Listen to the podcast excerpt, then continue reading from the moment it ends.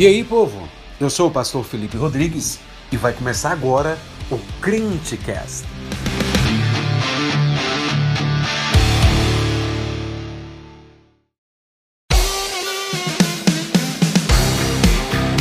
Fala, jovem, beleza? Passando para te deixar uns avisos importantes. Primeiro de tudo, siga o Crentecast aí no Instagram, arroba o Crentecast. Siga também o pastor Felipe Rodrigues lá no Instagram, arroba Felipe Rodrigues PR. E não deixa de seguir a gente aí também no Spotify, beleza? Fica agora com Reflexão Wiki, um ídolo para chamar de seu.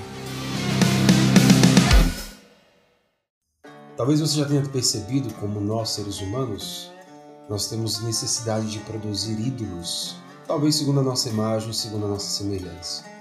Isso é um problema que atinge da maior esfera de organização social até os menores locais onde pessoas se reúnem e onde pessoas procuram se organizar socialmente.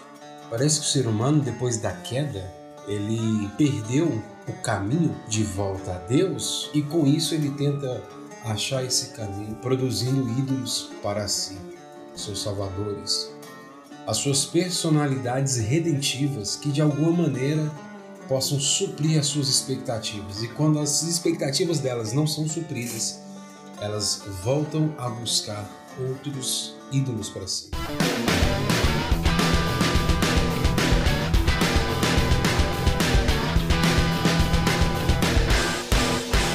Nós temos acompanhado a situação no Brasil e se você gosta de ler um pouco de jornal, você vai perceber que a mídia tem sempre levantado a necessidade de uma pessoa que possa ser o salvador do país nesse período de pandemia. E logo a comparação com outros líderes mundiais, a comparação com outros líderes dentro do próprio governo, ela é evidente. No nosso caso, aqui no Brasil, nós temos visto que há uma disputa de liderança entre o presidente da República e o ministro da Saúde.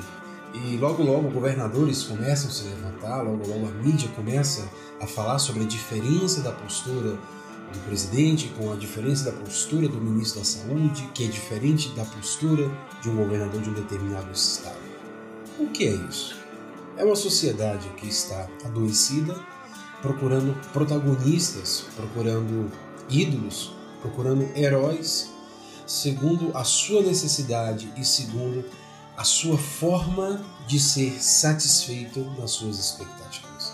Mas o mais engraçado é que você pode achar comum isso acontecer no nosso mundo político, por exemplo, que é tomado por heróis. Mas você já percebeu que na igreja isso também acontece?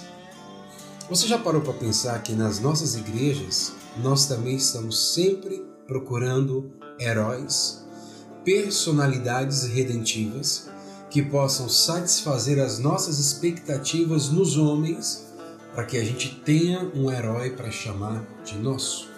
E talvez você possa pensar, é, isso é um problema muito comum nos dias de hoje. Mas se você olhar na palavra de Deus, já havia problema de pessoas que estavam produzindo heróis para si.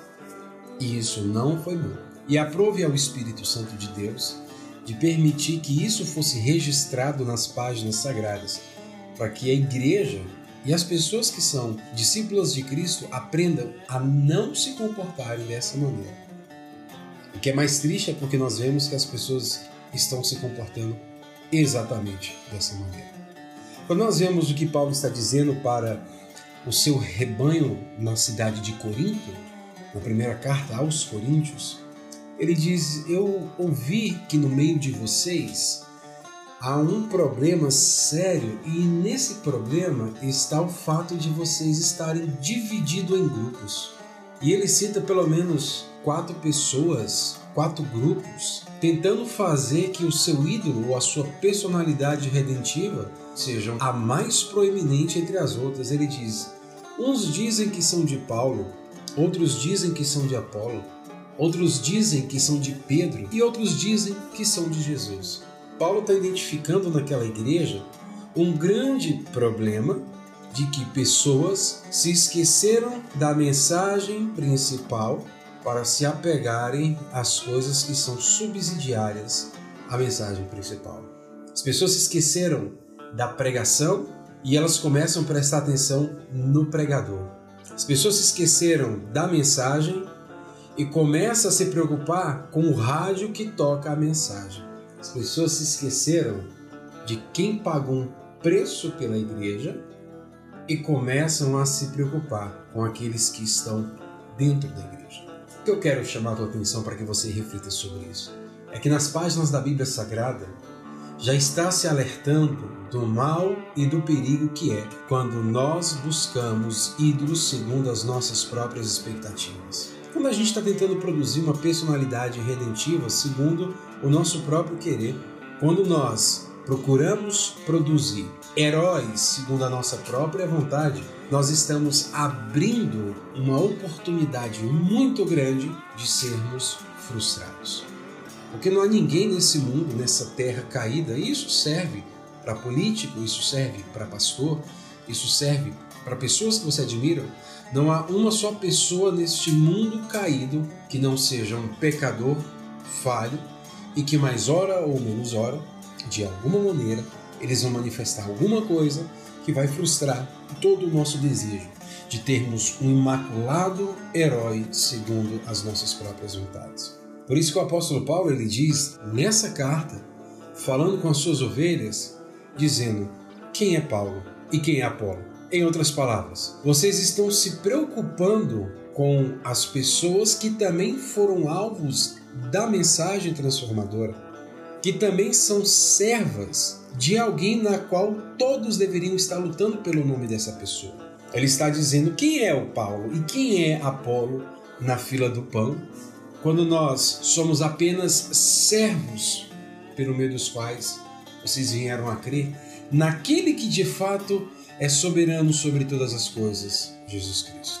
Isso me leva a entender que à medida que nós procuramos produzir personalidades redentivas segundo a nossa própria vontade, segundo os nossos próprios anseios, isso revela que nós não estamos satisfeitos ou não estamos plenamente satisfeitos no nosso Senhor. O pastor americano John Piper, ele diz que Deus ele é melhor glorificado quando nós estamos mais satisfeitos nele. Quando nós entramos nas nossas disputas, seja disputas políticas, eclesiásticas, seja disputas familiares, sobre quem é a melhor pessoa, sobre quem é o melhor candidato, sobre quem pode de fato trazer salvação para um determinado problema, que está no controle e que está sob a direção do nosso Deus. Nós saímos debaixo da dependência do Todo-Poderoso para nós entrarmos em discussões sobre ídolos produzidos que logo logo irão nos decepcionar. Por isso que Paulo está dizendo: um plantou, o outro regou, mas isso não é absolutamente nada se Deus não der o crescimento. Vamos pensar na nossa política? Vamos pensar na política? As pessoas imaginam que a solução do nosso país está num governo de direita, ou num governo de esquerda, ou num governo de centro-esquerda, ou de centro-direita, ou de extrema-direita, ou de extrema-esquerda. As pessoas têm as suas proporções, mas elas se esquecem que nada acontece fora dos planos determinados por Deus. Por isso, às vezes, as pessoas falam: bem, a esquerda criou determinado programa, a direita fez determinada coisa. Fulano fez isso na época de Ciclano e nós nos esquecemos que, independente do lado político, independente de quem foi o presidente da República, as coisas só acontecem porque Deus faz acontecer. Mas muitas vezes nós nos comportamos assim no nosso âmbito de igreja, nós nos comportamos assim com as nossas denominações. Nas nossas denominações, nós produzimos líderes, heróis redentivos para satisfazer desejos pessoais que muitas vezes não são desejos legítimos, mas são apenas anseios que estão enraizados em uma personalidade que deseja ver a sua vontade satisfeita. Por isso que a mensagem do apóstolo Paulo ela é muito peculiar para os nossos dias. Quem é Paulo? Quem é Apolo? Quem são os seus heróis? Quem são as suas personalidades redentivas? Quem é o presidente da República? Quem é o ministro da Saúde? Quem é um pastor presidente, um pastor de uma igreja, um líder de alguma coisa? Todos são servos de Deus e estão trabalhando a favor do único nome que merece ser exaltado acima de todos os nomes, a saber, o nosso Senhor Jesus Cristo. Por isso, se você de alguma maneira tem buscado criar heróis personalidades redentivas, saiba que você precisa ouvir o que o apóstolo Paulo está dizendo.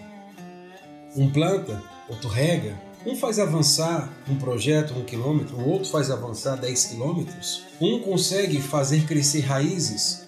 Na gestão de um outro, frutos vêm para fora. Mas nós não podemos nos esquecer de que é pela mão de uma pessoa que de fato a coisa acontece.